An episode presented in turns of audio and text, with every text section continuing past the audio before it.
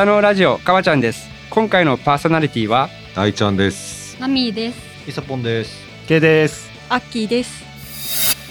まあその農家あるあるじゃないですけど、小さい頃から手伝わされて、でもやっぱそれが嫌やったんですよね。うんで絶対私農業とか千金とかずーっと言ってて。で「知らんもうそんなに自分で調べない」って言われてじゃあ調べるわと思ってうん。自分で調べて、ん。で福岡にあったんですよ。そういうなんか相談所みたいなサポートしてくれるえ行って一人で、すげえな行動力が昔から。で何が幸せかって言ったらやっぱり大切な人と好きな人とうん。一緒に暮らすこととか。そういうなんかなんなんていうんだろうな心の幸せ、うん。豊かさみたいな、ね。豊かさみたいうん。な感じを求めるようになって、うん。この番組は大分県の西側日田市より日田を愛する農家とその仲間たちが農業のこと日田のことなどをいろいろ喋る番組です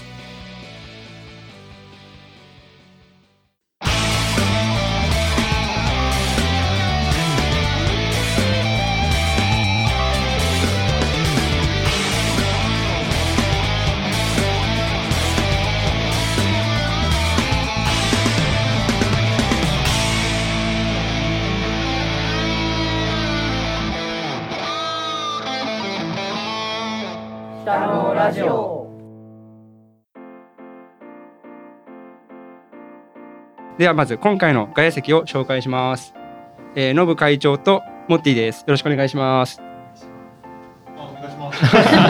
ろしくお願いしおます。願いします。で今回のオープニングなんですけどもちょっと喋りたいことがあるんでいいですかね？どうぞ。あのですね僕がですね年末の収録の時に来年はこれをしたいっていうのが早速叶ったことが一つあったんでその話をちょっとしていいですかね、うんうんうん。なんか、はなんかわかりますかね？あれっすよね。あれですねびっくりすることが起こったあれっすよ、ね。あれですわからないですか？え？よし言いましょうかはいあのイサポンだったね。それや。それぞれイサポンベジフル大百科に出演いやすごい。すごいマジですごい。バリ緊張したっすね。ちょっとその話をしたくてですね、まああのイサポンにいろいろちょっと質問をしてほしいなと思ってですねイサポンじゃあどうでしたか？いやもうただただ緊張して、もう喋りたいこととか、うんうん。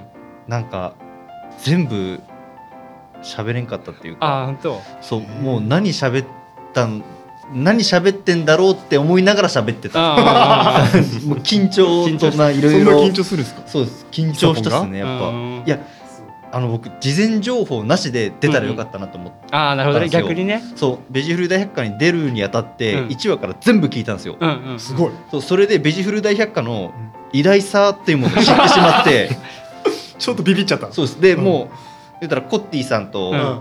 今回お話しさせてもらったんですけど、うん。でテレビで Zoom しながらなんで、わあの本物のコッティさんやみたいな感じなんですよ。あのずっと耳から聞いてたあうんのコッティさんの声が聞こえるんで、うん超緊張してもううん。本当頭の中真っ白で、うん。もうできることならもう一回撮り直したい。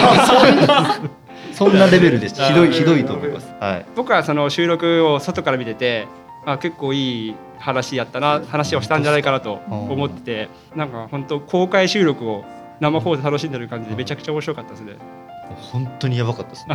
頭の中真っ白ですよマジで。あ本コいやなるっすよね。目の前にコッティがいるでしょ。ッティさん目の前にコッティ本当に。いや想像するだけドキドキするもん。なんかこう質問が来てそれに対してアンサーで返すじゃないですか、うんでこの最初の質問のうん。内容を喋りながら忘れていくんですよ。あーまあちょっとわかるけどね出口がどこにあるか分かんない 迷子みたいな、うんめっちゃわかるトーク迷子。そうです。トーク迷子によってシューンって終わっていくような感じのが もうほぼそれでしたね。逆に見てよそれ。最後これですって言ったのが僕が思ってたのとは違うけどこれですなってしまったみたいなところありますそうそうあれこれ何の話だったっけ？みたいうな。そそう。あれ俺何の話しようんやろみたいな。うん。めっちゃそんな感じだって、うんうん緊張で。うーん。やばかったですね。なるなるなる。絶対なる。コッティが目の前だった。らコッティと鶴ちゃんが二人揃っちゃったら俺多分目の前銀色になって失神 俺も多分2人揃ってたらやばかったですね。やばいでしょ。まああの年末にねベジフル大百科に下のラジオから誰かを出演させたいっていうのが年明ける前に収録ベースでは叶ってしまったんで、はい。もう一つじゃあ目標ではい。言うとこうと思って、もう一人ベジフル大百科に 出演させたいなと思ってます。なんでもしこれ聞いてるベジフル大百科関係者の方がいらっしゃったら、うん。ぜひよろしくお願いします。だいぶ言ってるですね。ぜひあのベジフル大百科イサポンが出演した回超獣害聞いてください。あの概要欄にリンク貼っとくんで、えーよかったらお願いします。そしてあの今日の本編なんですけども10月の北のフェスで新たにメンバーになりました。まマミ？緊張するじゃないですか。ごめんなさいごめんなさい。いやいいよなんかマミーの緊張感がめっちゃ伝わってきた。もう本すっげえ楽しいい今。いやえっと、えー10月のね下のフェスが終わって、えーメンバーに加わりました。マミーに、えーいろいろ聞いてみたいと思ってます。はい、いいですかね。はい。はい。じゃあ本編いきます。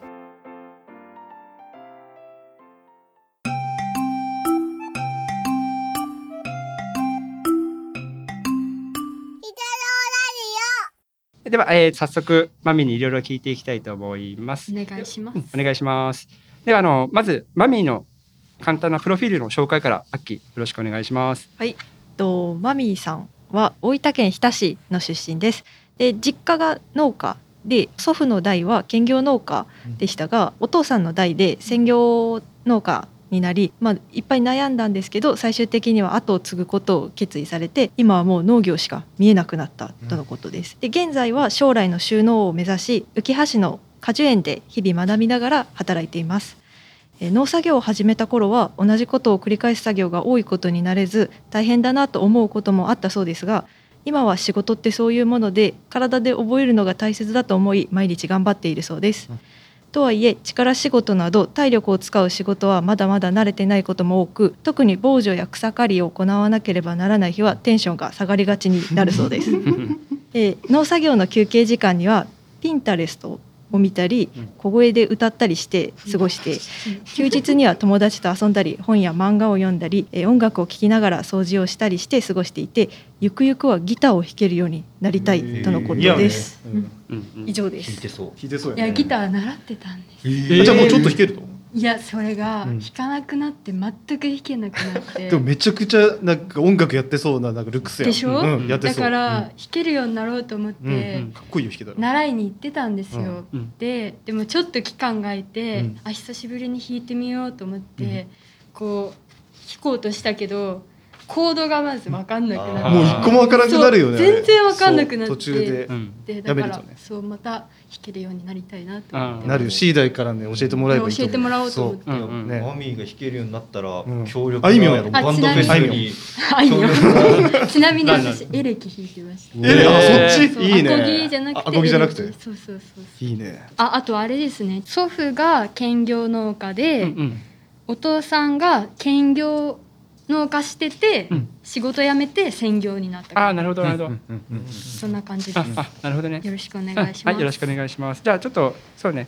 まずマミー今あれよね。うん収納しを目指してる収納を目指してるはいところよね。はい、うん。いやなので、えー今現在ね収納を目指そうと思ったきっかけ、ううんん、その話からねまずはいお願いしていいですか？わかりました、収納を目指そうと思ったきっかけはちょっとだいぶ長くなっちゃうけど端的にまとめようと思います。いいい。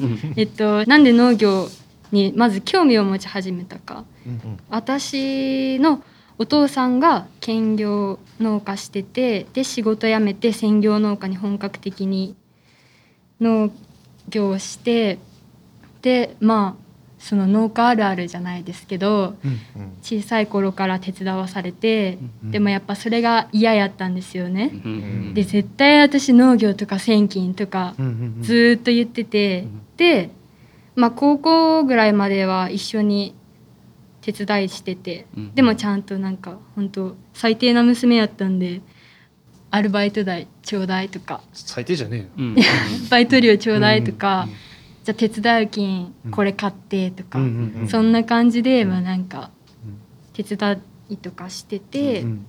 でもなんか農業手伝う時はやっぱり腰が痛いしあスイカと白菜やってたんですよ主に、あとは人参とかまあその他野菜とかもしてたんですけど、ふ露地野菜うんしてて夏は暑いし、うん暑い中でせなし重たいの持たなし、うん絶対私は農業はせんっうん。ていう感じの考えやったんですよね。ででそれがなんで農業をしようっていう気持ちになったかって言ったら、うん。私が高校2年生になったばっかりの頃に、うん。父が急に亡くなってしまいまして、うん。でそれで自分は今まで他の夢を持ってたんですよ。うんでなんかちっちゃい頃から夢を持ってうん生きていきたいっていう感じの子やったんですよね。うんなんか目標がないと嫌だみたいな。うん自分はこれになりたいっていう感じの子でずっとそれを追いかけてた。うんでも急に高校2年生になって父が亡くなってしまってうんでほとんどまあ雇って手伝いに来てくれた方たちもいたんですけどほとんど父が一人で回してたっていう感じで、うん。でやってたんでまあそれプラスシングルファザーやったんですよ。私はお母さんがいなくて、うん。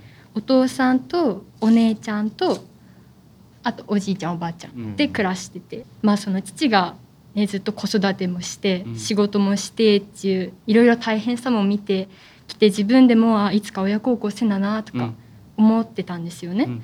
でそれでそういうふうに思ってたんですけど、まあ、こういうことになっちゃって、うん。でそれからもう自分の夢今まで持ってた自分の夢とかがどうでもよくなって、うん。頭が真っ白になっていやこれからどうしようかなっていう感じになってでいろいろ病んでた。んですよ、うん。高校時代はほん、ねうん、病んでましたね、うん。病んでてでもう高校辞めて農業する働くみたいな、どっか農家さんのところに行って教えてもらいながら私が農業するとかいう風な感じのことも言ってたし、うん。でもえっとそれでもなんか農業から目背けてたんですけどえっと父やっぱ父の存在が大きくてうん。最初は父が急に亡くなったんで、うん。その亡くなった時期がスイカをちょうどマルチ張りとかうん。してた時期で。でその時期で急に亡くなってしまってで本当だからもうスイカの準備とかも仕掛けっぱなし。うん。で急に行っちゃったんで、うん。それからもう定植してるスイカの苗もあるしどうするこれみたいな感じで、で家族内でもいろいろ話し合ったりして、うん。でとりあえずその年はあの親戚の人たちとかが協力してくれてスイカを最後まで販売もしてくれたんですけど、うんそれはそれでも本当ありがたいなって思ってたし、うん。でその間私はもうずーっと悩んでてでそのなんていうんだろう小さい頃からやっぱ父しか頼るうん存在がいなかったから、うん。なんかこれからどうして生きていけばいいんかなっていう気持ちになってで誰を頼っていけばいいんどうやって生きていけばいいんっていう感じでで、えっと、私お姉ちゃんがいるんですけど、うん。お姉ちゃんも福岡の方に就職して家出てって。うん。でおばあちゃんはもう私が中学校ぐらいの時にあの脳梗塞で倒れてうん。病院っていうか、あ施設にいるんで、うん。でも残されたのは私とおじいちゃんうん。だけ。でどうやって生きていけばいいと？っていう感じになって、でもなんかそれから本当もう何も考えることができんくなってうん。うん。自分の夢とかもどうでもよくなったし、うん。でも高校2年生やったんですよその時期が。うん。でやっぱ進路とかも考えていかないといけない時期に差し掛かってでオープンキャンパスとかいろいろあるじゃないですか、うん。うん。そういう時とかになんかもうとりあえず友達、うんもうその時は本当友達といることがうん。一番楽しい時間やったんですよね、家に帰るのも嫌やったし、うん。家に帰ってもおじいちゃんしかおらんし、全然楽しくない。会話する人も誰もおらんし、うん。もうほんと友達だけが唯一の頼りみたいなうん。感じで、でとりあえずその進路決めな時は友達と一緒のところにオープンキャンパス行ったりとか、うん例えば看護系とか、うん。保育系とか、そういうなんかもう適当にもうどうなってもいいやっていう感じやったんですよ。うん。でも家に帰ったらやっぱり農業って家が仕事場じゃないですか。うん。うん。そのなんか父父が残したものとかが、まあ、自分お父さん大好きだったんで、うん。いろいろありましたけど大好きだったんで、ん。これ父が今まで続けてきた残してきてくれた財産をうん。無駄にするのは嫌だし、でも自分の夢っていうか自分はしたいことをしてやっぱり生きていきたいっていう気持ちもあったんで、ん。でその父が亡くなる前とかに抱いてた夢は都会で暮らすこと、うん。うん。東京行って、うん。海外とか行って、バリバリ働くウーマンみたいな感じになりたかったんですよ。うん。でそれがあったからオープンキャンパスとか東京の方に行ったりとかもしてでもなんかその一人で行ったりした時に、うん。ずーっと考えてて、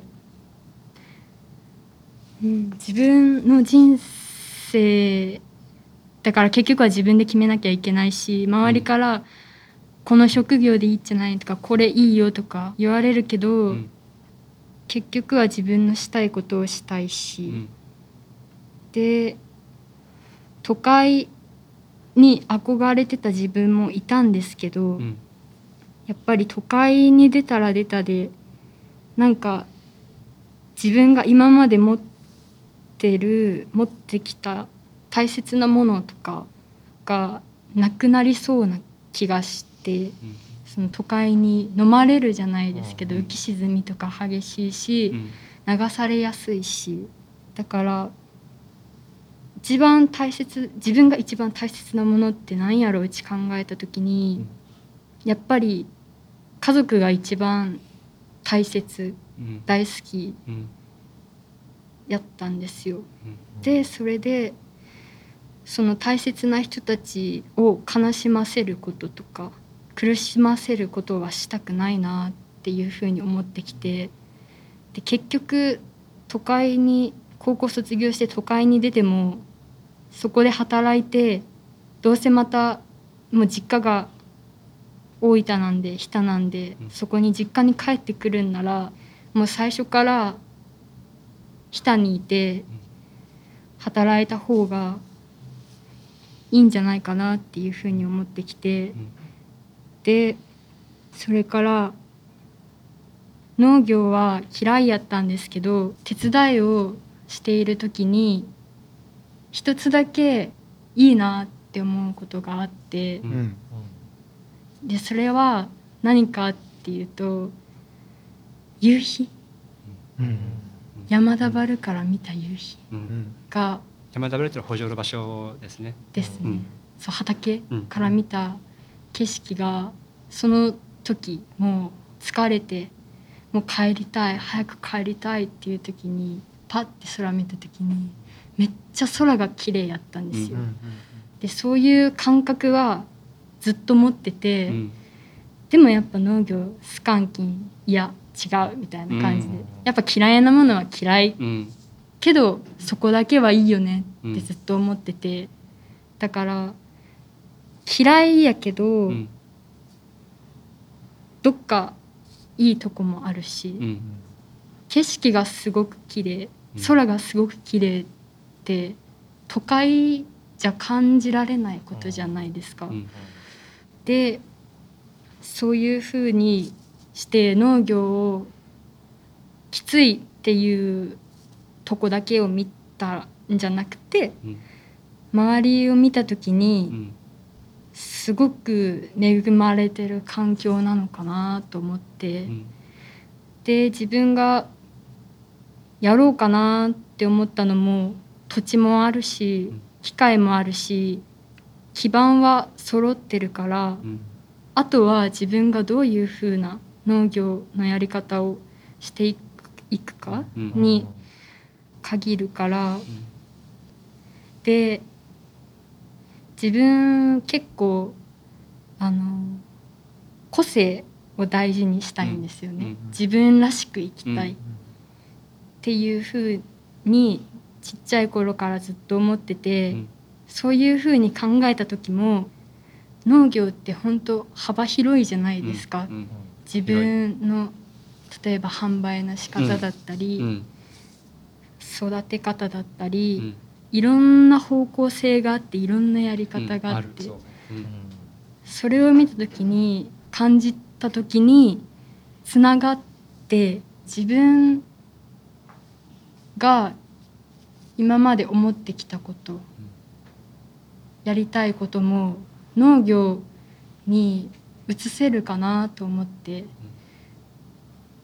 でやろうと思ったのがきっかけですかね。うん。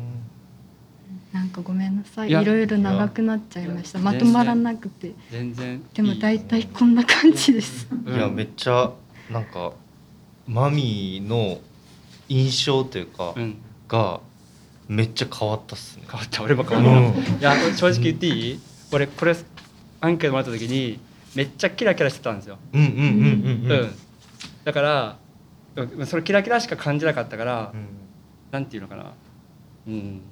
何やろでもね言葉を失うっていうかね、うん。これこのアンケートからはい全然わかららななかった。かったことでも本当になんかマミーって今時の若いあの、うん。女の子の、うんうんでもでもその農家を頑張りたいっていうすごいなんかこのなんですかね情熱というかうんうん農業に対するうんうんがある子なんだなっていうぐらいのふわっとした僕もそんな感じ。印象やったのが、あなるほどってめっちゃ思った。うん。はあそうか。僕知ってたんですよちょこちょこ相談あのこういう相談じゃないですよ、うんうんあの新規収納するにあたってみたいな、で何回か話したことあるんで知ってたんですけどなんていうんですかねもう見てると彼女、うん。そのマミーの一挙手一投足にうん。お父さんがすごい見えるっていうか、うん。えー、と彼女が好きなものとかこうなんか使ってるものとか、うん。うん。それこそ LINE してて送ってくるスタンプ一つうん。になんかすごく影響を感じててあうん。めちゃくちゃお父さんのこと愛してるんだろうなみたいな。うんで農業するそのきっかけの話とかも聞かせてもらった時とかも、だからなんていうんですかね。僕結構周りから言われるんですよ。なちょっとマミーにちょっと肩入れしすぎじゃね？みたいな、うん。えそういやそ実はねそのいろいろ協力、うん。だっておかしくね？急に入ってきた新規収納者にうん。結構なんかいろいろやってあげてみたいな。うん。でもやっぱねこういう話をうん。してるんで、でそのマミーほどじゃないけどね。みんなそういうところちょっとある、うん。ね、うん。そう。だけやっぱこうこうだからマミーが楽しくなってほしいなっていうかね、うん。楽しくなれる土壌を手に入れてほしいじゃないですか、ゆきなんかやっぱりうん普通とはやっぱり違う生き方っていうか大げさですけど、うん普通じゃないな自分っていうのは感じてて、ん。ずっと昔からうん。感じてて、めちゃくちゃ個性あるもんね、うん。うん。うん。だからそうだからやっぱり自分らしく生きたい。うん。プラスぱお父さん大好きだから、うん。親孝行したい。うん。できなかったから、わがまま娘やったんでこんな娘俺ね欲しい。娘おるんよ。俺娘おるもうマジで泣きそうやもん本当にもう、いや。もうねやばいですよ。いやだって本当迷惑しかかけてこなかったから、うん。そう。だからこうなんか自慢の娘じゃないですけど、うん。そんな風に感じてもらえたら嬉しいなともうね思っちゃうと思うよ多分自分の娘っち、うん。絶対思っちゃうと思う。まあ、さっきのねマミーの話を聞いてまあいろいろ話したい箇所がいっぱいあったんですけど最初の本出てきたね。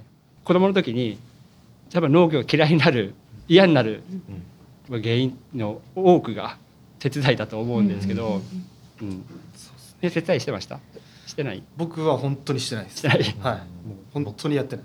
あその親から手うん伝いって言われるの分かるじゃないですか、うん。その前に外に遊びに行くんですよあうん。言われる前に。絶対にもう。逃げる感じ。そう、うん。逃げる感じ、うんで手伝ったことね一回も。へえ一回も？俺ですらありますよ。あれはある。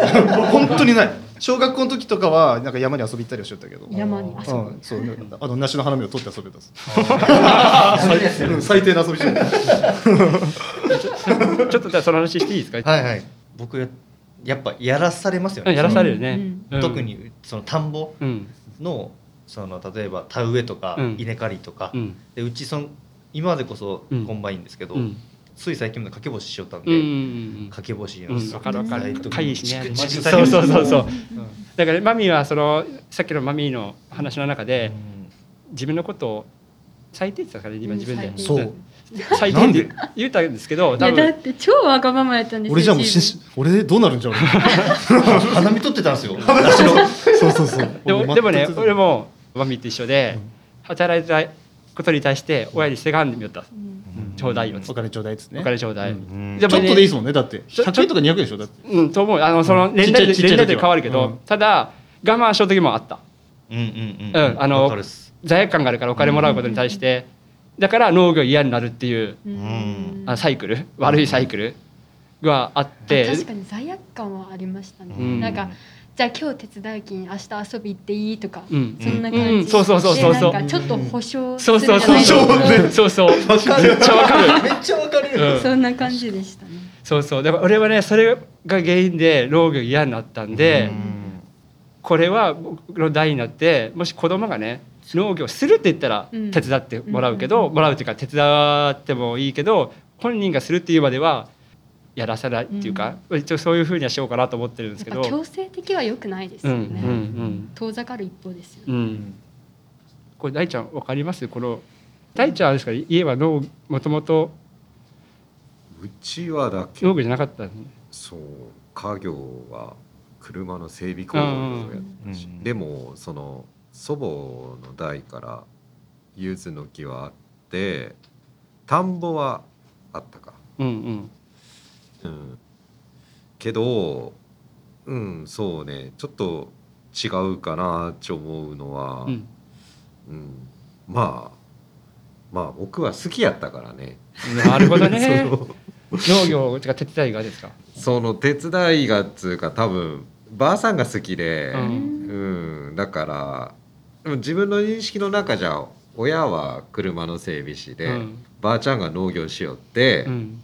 でばあちゃんとの手伝いするのは別にその違うじゃん。ほらみんなばあちゃんの手伝いしてお小遣い請求しないでしょ。あのばあちゃんくれ くれよったっすね。するでしょ。そうそうする？する？だからその稲の陰干しとうか、ん。ね書き取ったりとかはしたけど、うん、仕事とは思ってなかったな。いろいろおるんですね。思ってなかった。思ってなかったけど、うん、これみんな農業が嫌いになるからうん。農業人口が減っていってる一方と思ったんです。みんな。いろんな人がおるってことです、いやでも多分大体の人大半はそうだから。子供の頃は多分農業って嫌いやったいや嫌い嫌いっすよ。うん。好きな職業には入れないでしょ。うん。うん。僕も最近ですもんね。なんかみんなとこうはよく話すようになって、うん。農業のことにどんどん興味出てうん。好きになって、うん。で、うんかっこいいなってめっちゃ最近思うようになってきてるんで、うん。めっちゃ最近ですもんねやっぱ、うん。そうね。さっきのマミの話の中でもう一個共感したところがあって田舎の原風景が重なるっていうところは、はい。すげえ俺も分かる。うん。それが最後の心の支えになるっていうことはある。あのまあ多分自分しか知らない景色なんですけど、うん。その原風景っていうのは自分しか感じない景色なんですけど、うん、なんかこうふと苦しくなった時辛くなった時にその風景を思い出して、あ頑張ろうかなって思うことがよく僕もあるんですね。そう確かにさっきの話を聞きよって東京とか都会じゃ、うん。やっぱ見れない空とかがあるじゃないですか、うん。で僕もその出てた人間なんで、うん。戻ってきた時に大山って結構山に囲まれてるじゃないですか、うん。で部屋の窓を朝とかうん。パッて見ると山にこうちょっとこう霞がかってみたいな、うんうんめっちゃ綺麗なんですよね、うんうんなんかそれ見るとああ田舎ってやっぱすごい恵まれてるっていうか、うん素晴らしいとこなんだなっていうのがめっちゃ思ってなんかすごい共感しましたね、うんうん自然やっぱ自然はね、うん。いいですもんね。うん。でその風景にやっぱね人の思いがね入っちゃっちゃうね。見えんけど、うん。目には、うん、うん、思い出もあるしねいろんなね、そうだから前までは学生の時とかはもう都会で暮らしたい、うん。一心やったんですけど今はもう遊び行くぐらいでいいかなっていう感じに気持ちも変わってますね。田舎で農業ってかっこいいですよね逆に今、うん。ね田舎にかっこいいと思う逆に。マジで。農農家さんってかっこいいっすよ、本当に、しかも女性ってまだあんまりいないじゃないですか。いないね、うん。だからこそなんかなんていうの？やってみたい。珍しいもの好き、ん。だからうんやってみたい挑戦してみたいっていう感じですね。いやいいな。いやでも結構なんか自分でもいや夢見がちかなとか思うんですけどやっぱそういう目標を持たんと無理なタイプ、人間なんで自分も。だからなんとかやっていこうと思ってます。うん。頑張れます。うん。頑張ろう一緒に頑張ろう。うん。そうですね。マミーが最後の方言ったあーと農業いろんなやり方があって、自分のやりたいこととこう照らし合わせるっていうか、っうん。ていうとこもすごくよくわかる。うんうん、うん。確かに。あの作って販売する、んまあ、言葉にしたらすげえ単純なんやけど、うんもちろんこれだけじゃなくて、うん。横にも縦にも広がるけんさ、うん農業って、うん。だからねそこに自分のやりたいことを重ねていくっていうのはできるっすよね。全然できる。うんできると思う。絶対できるだって、あうん。の新六園芸さんみたいにあ 新の六。ロロゴとか、うん。自分のブランド名とか作れるじゃないですか、そういうのとかもめっちゃかっこいいし、自分もやってみたいっていうふうに、うん。絶対できるよマミーやったら、うん。できるできる、販売するとこだって別にね東京にだって持っていけるし、外国にだって持っていけるもん。ううん。もともとなんかマミーがしたかったこと本当に農業を通してできるよね、うん。そこを目標でやってったら楽しいと思うし、うん。いいと思う逆に。自分の経営にとってね、うん。うん。いやいや頑張ってほしい。超余計思ううんようになった、なんかみんなからそういうふうに支えられてきて頑張ってとか、苦しいの今だけじゃないきうん。うん。もう本当今までこの時の自分はもう絶対笑える人が来ん。っていうなんかもう希望っていう言葉自体なくて、うん。でだからもう嫌やったんですようんね、うん。でもやっぱそれってその時だけ、うん。時間が経てばうん。絶対そうじゃない日も来るからっうん。ていう風に周りの人たちの支えがあってうん。本当私は今までこう生かされてる生きてこれてるっていう感じなんでもう本当ありがとうございます。皆さんありがとうございますっていう感じまだまだなんですよ。まだ今からよまだ、まあそうね。うん。だからみん皆さんの分まで頑張ろうっていう気持ち、うん。糧ができたっていう感じで、ですね。じゃあちょっとアンケートの、うん、アンケートを見てもらってあの今回もいろいろ聞いてみたシリーズ同様ですね。事前にマミーにアンケートを取ってますのでそのアンケートを見ながら質問をはい、はい、アッキーなんか質問してアッキー。好きな農作業嫌いな農作業のうん。嫌いのところにうん。防除があるんですけど、うん。もう明らかに字が、うん。アピールがすごい。でかいよねなんか。これに最近プラスが加わりました。一応なんて書いてあるかまず好きな農作業嫌いな農作業があって嫌いなところに防除で今もう一つ草刈りってあってこれもう一個加わったってことです加わりました。はいえっと堆肥振り、ハイヒフリとかあのなあれなんなんでしょうね。こう収穫が終わってカルシウムとか撒いたんですよ。うんああそうねカルシウム撒いたり、うん。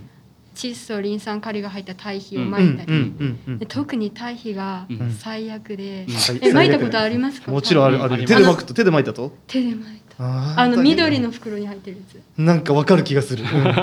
あのチョコみたいな。ああえっとペレット状のね。うんうん。結構匂いがあるもんねやっぱね。うん独特のね。そうそうやし、あの巻き終わって、うん。顔見たら 相撲大変だよ。ね でマスクもちゃんとしてたんですよ、うん。ゴーグルもしてたんですよ、うんなのにマスク取った瞬間真っ黒。この鼻の周り。鼻の周りもあとどれだけ吸った私そう。対比みたいな。そう鼻の穴耳の穴、全部真っ黒になって。あるあるあるある。めっちゃわかる。なんこれ？とか思っへてとあれは嫌でしたね。うん。だからもうこれあの嫌い1位かな？それがタイ。タイ。対比タイ。フルのね。そこはちょっともう嫌だな。と思いました、えー堆肥は振りたくないですよね。うん、できればね。できればね。でいつやります？堆肥振り。もうちょうどあの僕はスイカ僕スイカ農家なんでスイカが終わって白菜を植える前。だからあー8月とか9月ぐらい。にでも振ってもらうんですよ。僕たちが住んでるところは、うん。ち近くに畜産農家があって、うん、その人に「お願いします」って言ったらえー。振ってくれるんですよ。もちろんお金は払うんですけど、畑全面にですか。え全面に、ええもうだから電話一本で振ってくれるんです。バーって。えー、そう機械で。機械で機械でえー機械で。ですぐすき込んだりとか。えそれいいですね、そう。でもハウスの中とかね、うん。そうそうそう。家事はちょっとね家事はね。そうそうそう手でまくっちゃうね、そう。まあでも避けては通れない避けては通れない、ねうん。そう。多分対比振りの苦労はね、割と多分大ちゃん共通だと思うんですけど、大ちゃん対比巻きます？うちは1月は1ヶ月まるまる対比配り。あマジっすか？そんあ、な感じ。うちもそんな感じ。大ちゃんどうやって巻くんですか？もううちはだけまず軽トラにはい。積んで、それからあの運搬車。うん。うち傾斜がきついからうん、坂道登れるやつ。うん、に積み替えてで柚子の根っこまで持って行ってスコップで巻きます。そそれが一緒一緒。なるほど。うんやっぱ大山とか西とか前津の方とかは斜面はいはいはい。なんで、なかなか自動で巻けないんですよねうん、機械で。だから積んできたのを一回どっかにボソンと下ろして、はい。それをさっきも言ったけど運搬機に積んででそこそこそこそこ下ろしていってで山ができるんですそこそこに、はいそれをスコップでシュッシュッシュッと、でキャタでも登れないところは、うん。スコップに積んで歩いて、うん。そうそうそう、え一本の木で15分ぐらいかかるところがやばいじゃないですか、それ。ーあるよね。うん。やっぱあれなんですかねあの肥料の方が粉が舞うんですかね？堆肥の方が舞わないんですかあものによるかな。多分ね粉が回わんようにペレット状にしちゃうのが多分ねこうマミーがね巻いたやつなんじゃん。ほん本当の堆肥はもう乾くとね風に舞ってパーってそうそうそうそう。飛ぶぐらい。へそう。そう。ね作物によって違うんかもしれんけどね、ううんちは柚子はその鶏粉よりも牛粉の方がいいって言われうるし、ん。もちろん匂いはしないやつがいい。うんうんううん。んそうですね。でもマミーさあの鼻の穴とかね、うん黒くなってもなってもね軽い方がいいと思うあのね僕たちは山にさっき言ったと山にするんやけど山にした後に作業時間がちょっと終わってしまってやめますとその日はね。そしたらちょっと雨が降ったりすると堆肥がめちゃくちゃ重くなるんよ。あーはいはいはい。泥焼きそうそうそうそう。でそれをスコップで巻くのはもっと大変。うんそれやったら軽いままね鼻の穴が黒くなった方が でも軽いままって言ってもあれですよ。あのなんかバケツあるうん。そう肥料オケをね。そう軽ってあそうかああこれね。巻き方が違うね。軽ってお椀でシャッシャッさすが水海の娘。なんかで巻いてました、なるほどね。はい、まあでもそれはね年に1回した方がいい作業なんで、まあね、そうねそう頑張ります。みんなで頑張ろうって頑張ろはい、うね頑張ります。ですねだってね。スタートしてすぐは女性一人での農業にねそうですね。なるやん。どうしても防除とかさうんうんうん結構苦手なねそうそうそう。ところがね出てくると思うきうん。頑張っていこうぞなうん。頑張ります、うんじゃあ他に何か質問がある方？順番に行きましょう。大ちゃん行きますう。ん。いやもう質問中よりひたすら頑張ってくださいとしか。ねえ、うん、本当そうですね。もう辛いこともたくさんあるやろうけどねえ何でも手助けできることはやりたい気分です。はい。ありがとうございます。はいもう。確かに、ねえ。いやもう台風り手伝い行くよ。っていうぐらいあります。えー、来てください。全部巻いてください。全部まあい。つこにね巻いてもらう年一回やけ。ん。年に一回。毎年電話してね。そうですじゃあ俺聞いていいですか？どうぞ14番。もし農業をしてなかったら何したい？うん。の部分ちょっと聞きたいですね。世界旅ですね、ううんん。やっぱ海外好きなんで、うん。うん。で高校の時ずっと留学したい留学したいってうん言ってたんです、へーあ高校じゃない中学中3ぐらいのう時、ん。で高校留学したいっうん。てずっと言ってて、うん。で「シアンもそんなに自分で調べない」って言われて。じゃあ調べるわと思って、うん。自分で調べて、うん。で福岡にあったんですよ。そういうなんか相談所みたいな。サポートしてくれる。え行って一人で、すげえな行動力が昔から。一人で行ってでいろいろ話聞いて、うん。でこういうプランがあってねとか言い聞かせながら、うん。でもまあ叶わなかったんですけど、うん。まあでも結局ね留学しなくてよかったなっていうふうに思える時が来たんで、うん。よかったんですけど、うん。やっぱ海外好きですね、うん。いろんな文化とかもね。どういう影響で海外が好きな音楽とか映画とか、うん。もちろん音楽とかですけど、うん、海外ドラマとか。海外ドラマとか海外ってどこの国に行ってみたかったの？えっとカナダ。カナダ？カナダ。安全なとこやね。そう安全。安全なとこやね、うん。ですね。うん。カナダ。カナダとか。だから英語喋れるようになりたいと思って。教えてください。K さん。教えられない。教えられない。でも一生懸命ブドウ作ってうん。ベトナムとか行ったらいけるかもしれあベトナない 台湾一個だけ自分の話していい一個だけ自分の話していい、俺うん。初めて外国行ったのがねベトナムやったよ、そう。でホーチミンか。初めてホーチミンに着いてうん。何もわからんやん、うん。でねあの旅の案内書みたいな本があって、それにね絶対原付のタクシーには絶対乗っちゃいかんちね。書いてあって絶対にこれには乗るなみたいな。うん。多分乗りてえやん。一番最初乗ったよもう。おーの乗る乗るみたいな感じで、うん。そしたらその人にホーチミンのなんとかホテルまで行ってほしいっつったら、マジで見たことねえ細い道にこう連れてかれて。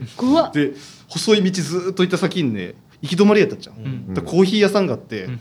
でコーヒーを出してくれたの。でベトナム人めちゃくちゃ優しいと思って、うん。でコーヒー一杯飲んで、一杯2500円でベトナムってマジで物価安かった。今は分からんけど、うん。その当時はね大体ね10分の1かな。あの月の9ホーチミンにすると都会ホーチミン都会なんやけど、住ん。じょ人の平均の月収が3万とか。ビール一杯50円とかよ、うんそうですね。そう。で2500円のコーヒー飲んだよ俺。こんな札束をねもうここなんか払ってだから騙されたベトナム旅行とか行くときに普通の海外旅行とか行く感覚やったら、うん。まあ、お小遣い10万ぐらいうん。換金していくっていうのが当たり前じゃないですか、うん。うんそれを福岡空港でしようと思ったら、いやいや何か大きい買い物するんですかって言われるぐらい。うん。だから多分4万ぐらいあ4万でも多いぐらい、うん。お小遣いとしては。めっちゃ多い。4万。そう。そう。だから4万だったら40万ドン？そう40え4万ベトナムドンみたいな。4万は日本円の4万。日本円の4万。円でベトナムのお金にしたら？40万ドン？うんそそんぐらいぐらいですかね、うん。よそれよん40万ドン。通貨の単位は分からんけど価値的には40万ぐらいになる。そうそう。ですだからまあだから本当にご飯ベトナムはご飯がもう言うたらいい飯食っても250円とか。それでで市場の飯食えば125円とか。へそんな物価なんですよ、うんうん。ただもうそのタクシーがいや駅に行ったらタクシーめっちゃ止まってるんですよ今、うんで今はそのグラブっていうタクシーのそのうん配車アプリがあるんですけど、うん。それ使ってもぼったくりの野郎がめちゃくちゃおるんですよ。えーだからタクシーとか買い物とかする時はちゃんと料金とかを見極めてうん。買ったり乗ったりせんと100%ぼったくられるんですでも東南アジアはねご飯美味しいしね、そう。飯だけはマジでうまいマジでうまい。もう僕ベトナム大好きになってますからね。あーそう楽しいですよね東えー。南アジめっちゃ楽しいしめっちゃもう美味しいですよ。空港で着いて初めて食べた分がめちゃくちゃうまくて。うん。もうブンブンってブンってあのブンとフォーとあるじゃないですか。アいや分からん。全然フォーはフォーフォーフォーが一般的にうん。知られてる要は丸麺ですよね。米の、でブンっていうのが平麺なんえー知らんで牛骨スープのうん。やつでちょっとパクチーがパラッてあって、うんバリうまいっすね。ぜひ行ってほしい、えー本当に。でなんでこの話になるうん。北のラジオがベトナムザ・クロックスみたいなそうだからあのなんか日田でん。ブドウ農家してたらその辺は行くことがうんある可能性はあるし。東南アジアとアジアぐら。いやった。らそれ研修でってことですか？いや反反則で貿易しようと思ったら多分日本に住んでたら多分その辺が現実的じゃないですか、うん。うんなるほどですね。うん。うんうんそうだからお金が貯まったらね海外旅行したいと。じゃあせっかくなんでちょっとヨーロッパの話を。あなんか社会好きって言ってましたね。社会の先生。僕はドイツとオランダには行ったことがあるんですけど、ドイツと同うじん。でもドイツとオランダはおしゃれなんですけど飯はまずい。へー。あオランダ料理って何がですか？いやあのね最初に着いた時に多分日本人やからって気を使ってくれて、うん。リゾットが出てきたのよね。お米使った。うん。3年前の米の味がします。どういうこと一回一回ちょっとちょっと臭いんでしょ？匂うんでしょ？面白半分であのうちに残っちゃったのを炊いて食べてみたことがあるんやけど そっくりその味がしたもん。えカビ臭い感じですか？なんかねあの一般の日本人の食生活じゃ嗅げない匂いが嗅げる。え熟成米っすね。そうそうそう、うん、よくよく言えばね、うん。え3年もの。のそう3年もはい。まあまあいろんなとこ行ってていろんな経験をするっていう今話をみんなでしてるんですよ。相当脱線したけどめちゃくちゃ脱線したかつてないぐらい脱線しました脱線しました。脱線したけどまとめて言うなら、まあいろんなものを見てね、いろんな経験をしてほしいっていうアドバイスをみんなでしてる感じかな。分からんけど。ー、知りたいなででもあのヨーロッパは本当綺麗です、うん。美しい。うん。あじゃあ一つ聞いてみてもいいかな？はい。はいできることならもう少し深く勉強したい分野を一つ挙げるとしたらで生き物。あうんうん。生き物気になる気になる。ねえ。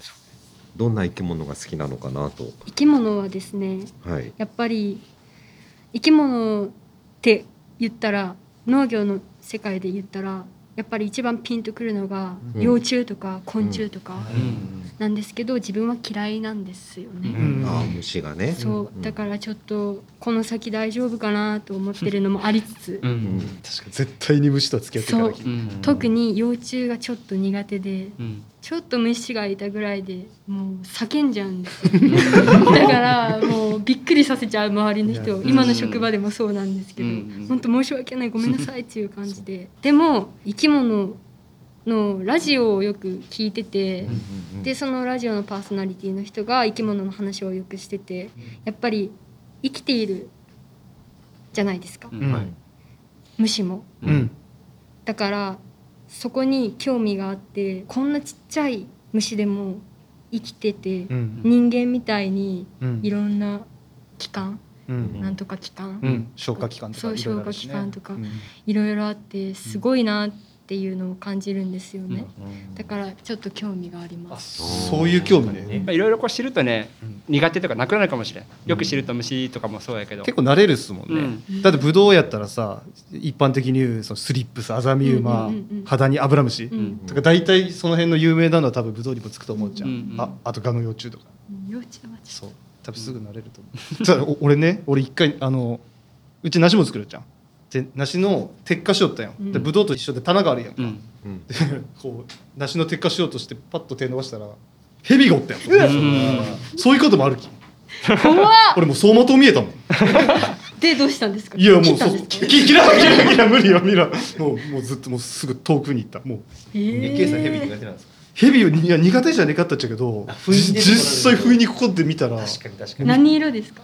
いや多分青大将やったね。いやまあ安全なそう安全なやつなんやけどもう3日ぐらい記憶ねえもん でも、ケイさん、それね、わかる。あのねまだ僕はそれは妄想の範囲なんですよ。うん。ここにおったもしおったらら、おったら怖いなと思いながら選定しよる。おる時あるんですよ。ああ、それはまだ経験ねえから、これからあるっすかな。いや気絶先生の時今まで1回だけですけど。うん。ヘビはね僕山に入るじゃないうんですか、うんマムシっすよね怖いの。いやマムシ怖いね。あのマムシは実害もあるもんね。動かないんですよ、うん。で僕やっぱ山入って落ち葉ガサガサのとこ入っていくんで、落ち葉とマムシってマジで動かないし擬態してるうんうし、ん。マジで踏みそうになるんですよ。うん。えでも踏んだら死ぬんじゃない？ですか踏んで噛まれるんですか？ガブって。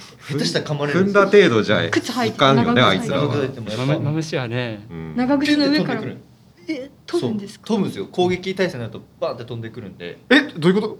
飛ぶんですか？蛇が？飛ぶんです。ヘビって首シャってよう伸ばすじゃないですか。はいうんあの感じでマムシでポンってくるんですよ。え体ごと？飛んでくるんですか、えマムやべえじゃんシマムシ筋力ありそうやもんね。あのあれですあれです短いんですけど。短いけどね。そうなん。でもあいつらって攻撃一回攻撃受けると、うん。マジでもうもうスイッチパンって入るんでうん。攻撃の、なるほどね。戦闘力が上がるってそうですそう。マムシはねもじゃあ勝ち目ないんですね。勝ち目ない。勝ち目ない山で噛まれたらもう終わるよね、うん、そうね。サコの場合はね。そうだからもうマムシはね気をつけんといけん。やばいですね、この辺ね、あのマムシのことヘラクチっていうよね。ヘラ口っていうんですね。ヘラヘラ口って言ってヘラ口ってそうあの平くたい口だけ平べったい口。あれ下弁なんかなヘラクチって。北弁でしょうねそう多分。北弁よね。そうよ。ヘラ口でもヘラあのヘラ口うん。スイカの下になんかようおるやんえそうよ。だってスイカを収穫スイカのね下なんか冷たくて涼しいやん。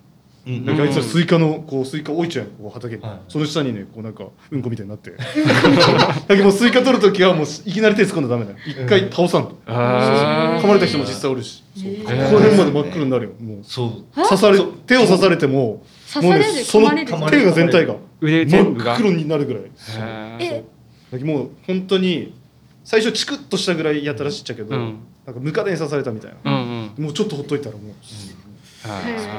マジで気をつけてマジで本当に噛まれてたらすぐ病院行かんともうやばい。うん。ちょっと衝撃怖がらせてばっ的なかり中。画像を送ってもいいですかえマジで黒いのちょっと蛇の話が出たんで、ははい。い、これ去年の5月のうちの園です。うちの柚子うちょうど柚子の花が咲いてるところ。青すげえ。いやマジでこれよね。これ。これっすよ。これやろ？これ。すげえ。これっすよ。ささっき K さんが言ったのとこれ。同じような状況と思うんですこれこれすげえ。これ急に目の前に出たらそう。3日間記憶なくなるでしょ。ここれ蛇苦手じゃなくても腰抜かすでしょ。いやうーすっごい。僕全然蛇怖くないんやけど、秋失神するやろここれ。見た時はさすがにもうちびりそうになった。うんこれちょっともっとキャーって絶対言うよこれポッドキャストなんでできれば今見てる画像を説明できますか誰か。いやもう柚子の枝にヘビがとぐろ巻いてますよね。ねすごいですね。しかも同じ緑だから一瞬わからんじゃんね。こういうのはね。え青大将も触ったら噛みつくんですかやっぱ？青大将も、うん。いやよっぽどっすよ。よっぽどなんかしないと噛みつかないんですけど、うんやっぱ青大将とか、まあ、ヘビは基本その噛まれたらやっぱ破傷風とかあそうですね。あるんで。で青大将はくっそ臭いです。臭いめっちゃあの青大将とかちょっと有名な白マダラとか、うん。あの辺は結構な臭腺があるんかな、うんなんか独特な青臭い匂いがするんですよ触ったりするとそうだから一回今度見つけたらこうブルブル回して 手に匂ってみてください。絶対しないですつかみそれする想像つかするわけないブルブル回してほんでひ引っ張ったするわけないじゃないほんで一回やってみようそれこう匂ってみたらマジで臭いですよか多分一生しないと思う誰もやらんわそんなやべこの話もこなのこのこの話もねまとめると、まあ、農作業中にはねいろんな危険な虫がいるから気をつけましょうっていう今話をみんなでしてるんです。おしかもなんかいろんなないろんな生き物がいるから面白いなって思ううんそうねはいそうね脱線しがちっすね脱線しがち。いつもねあのこの毛虫だって将来は綺麗な蝶々になるんだって優しい気持ちで、そうですね。と思うけど最近は大人のアゲハチョウでもイラッとしますよね。うん。こいつ卵産んでからっ手てで、パンってた取るんでしょ？うん、いやいやいやもう。ちょっとあの潰すのに抵抗があるけんもう、それどころじゃねうん。えどうどうするんですか？いやあの華麗にコチュウ網でパッと。あそんなことするんですか？うん。一匹見たら千匹おると思ってください。まあそうでいやもうあのモンシロチョウとかがあのなんかメスとつがいでね畑を仲良く飛び寄ったりするともうイラーっとするもんやっばこいつはもう卵産む気満々やみたいな。本当はあと1週間でもうのほほんとした気持ちにはならんよね。ならんならんどこに卵産んだ？当いや。あと1週間したら孵化して。どこ子育ての場所に選んどんのってね。そう。いう気持ちになる。そういう感覚が変わるんですね。うん多分そもうすぐそうなると。思あ蝶々綺麗うならんならんならん。私のブドウ食べてって思うと思った。えー面白い。じゃあ最後ここでいいですか、28番の将来の夢や目標。うん。はい。それこそ K さんみたいな感じです。そうなきあの絶対そうすべきやと思っちゃう。キマミーみたいなこうこんな風にやりたいって自分の中でイメージがあるやん。まだ今は多分ざっくりやと思うけど、うん。でもその今ざっくりのイメージでマミーがブドウ園を持ってさどういう感じのそのこうスタイルの農家になってきたいろいろあるよ、うんあね。作ってひたすら作って農協に出すのも素晴らしいし自分でちゃんとイメージつけて販売していくとか。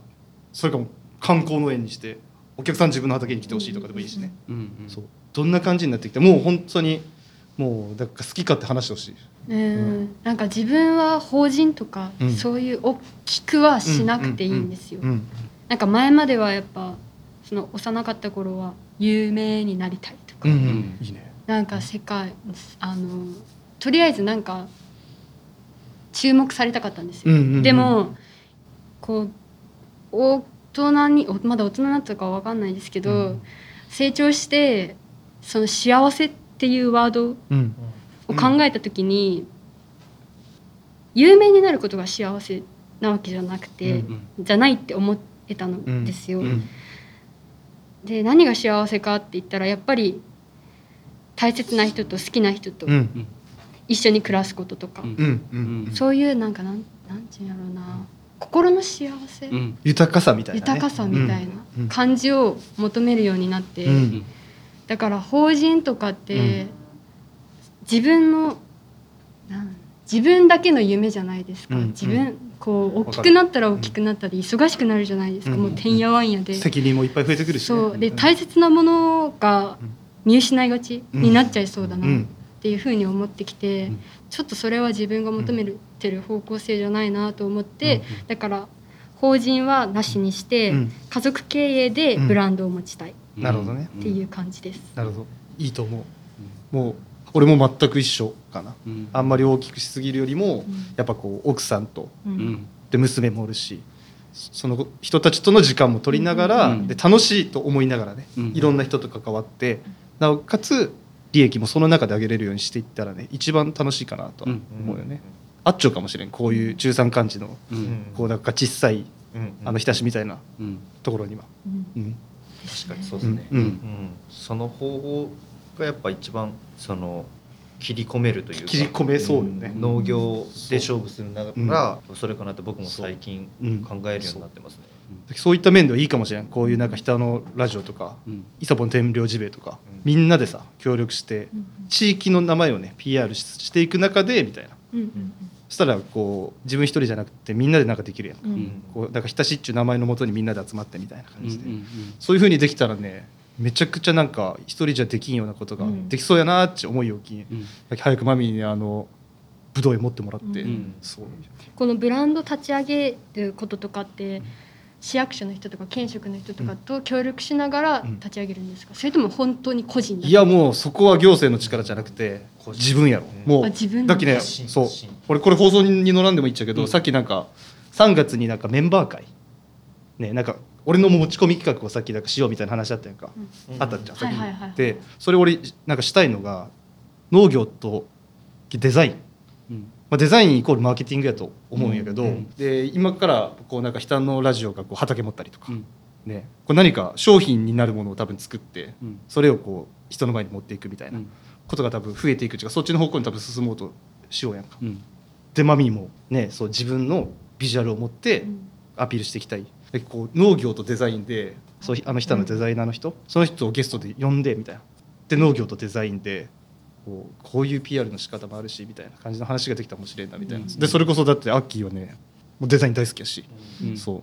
そういう話がねできたらあの早いうちにできたらねやっぱビジュアルが大事そうマーケティングかな、そうですね。そうマーケテまあ、ィング、それもそれも含めて全部のデザインから、まあん。デザインってまあねロゴとかだけじゃなくてそれも含めて全部デザインする感じそうそうだけもうんうそれこそ今日ここで話す内容とかもマーケティングっていうかデザインやと思うよ、うんその人がどういう背景とかイデオロギー、思想を持っちゃうかもうん。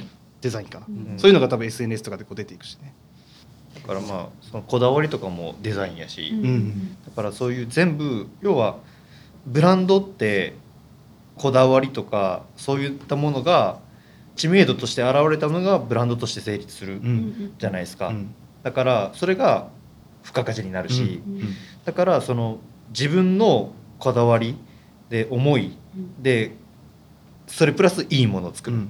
でそれをどんどんどんどうん。ん発信していって、でどんどんどんどん認知されれば、もうそれがもうねそう。ブランドとして出来上がるっていうわけなんで、う。ん。ブランドを作るっていうブランドが出来上がるっていうイメージの方が多分正しいかもしれないですね。うんやっぱりなんかみんなで作り上げていくっていうのが、うん。魅力を感じます、いいよね。すごい。やってみたいし楽しそうだなって思います。う。ん。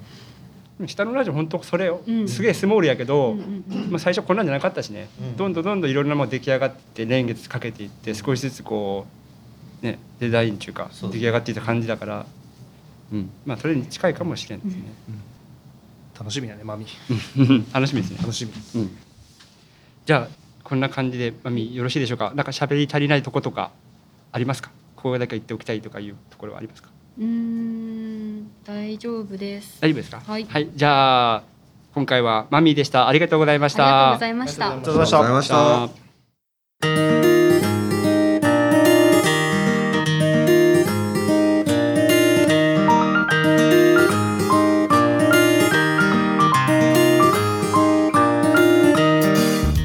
北のラジオでは皆様からのお便りをお待ちしています番組の感想はもちろん話してほしいトークテーマパーソナリティに聞いてみたいこと普通のお便り普通おたなどお気軽にお送りください送り方は当エピソードの概要欄にメールフォームのリンクやメールアドレスを記載していますので、そちらをご確認ください。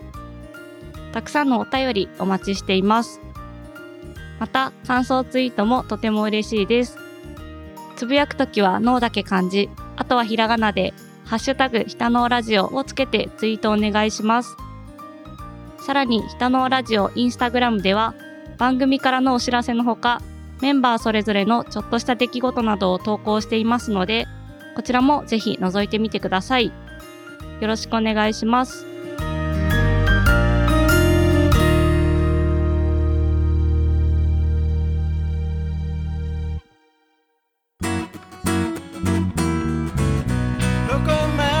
エンディング曲の「明日晴れ」が流れてきましたが今回マミーどうでしたか？えっとこの企画が一番ドキドキしてることもあって、うん。で楽しみやなーって思う時もあったんで、うんなんか自分の紹介すること機会はなかなかなかったんですけど、うん。うん楽しくでいろんな話も聞けてうん。ためになったし、自分のためにもなったし、うんうん。とてもよ良かったなって思います。やっぱりその農業するって決めたからにはちゃんとやりたいし、うん。で自分はブドウをうん。しようと思ってるんで、うん。で親がやってたのとはかけ離れたうん。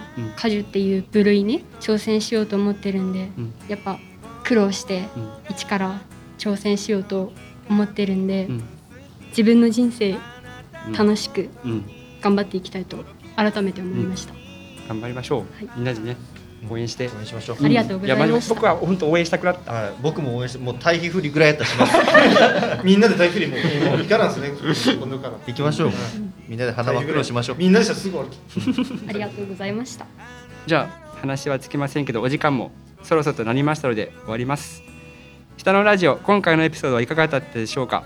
良かった場合面白かった場合という方は画面のどこかに番組フォローのボタンがありますのでまだフォローされてない方は押していただけたら嬉しいですまたお便りや感想ツイート番組レビューなど皆様からいただいたメッセージは下のラジオチームで全て目を通しておりますのでよかったらこちらもよろしくお願いしますということで今回の下のラジオここまでのお相手はかばちゃんと大ちゃんとマミーとイサボンとケイトアッキーでしたそれでは良い一日をお過ごしください。またねバイババイイ。いいんじゃないでしょうか。いやーマミー会神回やわ確定やこれ 晴れる先と